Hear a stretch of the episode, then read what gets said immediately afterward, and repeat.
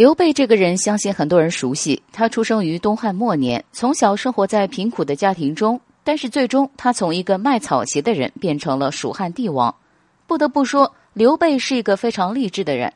刘备是在二十七岁的时候兴兵的，在此之前，他是一个没有地位、没有身份的人。公元一八四年，黄巾军起义，当时的刘备却只有十三岁。在这场战役中，他不但发挥了巨大的作用，而且还立下很大的功劳。徐州城，陶谦想让刘备掌管，但是他百般推辞。后来陶谦逝世，刘备当了徐州牧。这一次，他也总算站稳了脚跟。可惜不久后，吕布趁虚而入，他也只能寄人篱下。公元二零八年，他在长坂坡被曹操击溃，他再一次变得一无所有。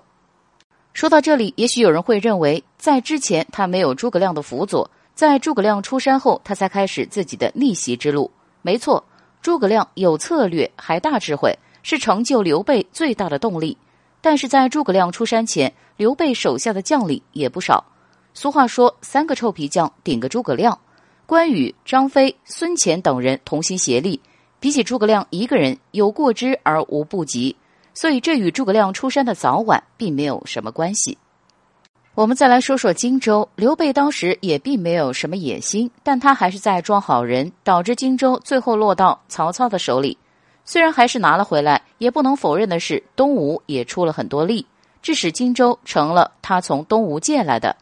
刘备想要取西川，又想徒有虚名，为此庞统发话了：“你凡事都想要好的名声，却还是将地盘丢了，没有城池，我们怎么成就大业呢？”但刘备却没有听进去庞统的话，庞统在不得已下只能牺牲自己，为刘备去攻打西川。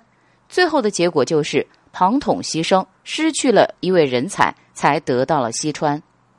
通过这件事情，我们就能知道，庞统所说出的这句话，证明了刘备的前半生一事无成，主要是因为他不得人心，而且贪图虚名，与曹操相互对抗，却始终没有考虑实际情况。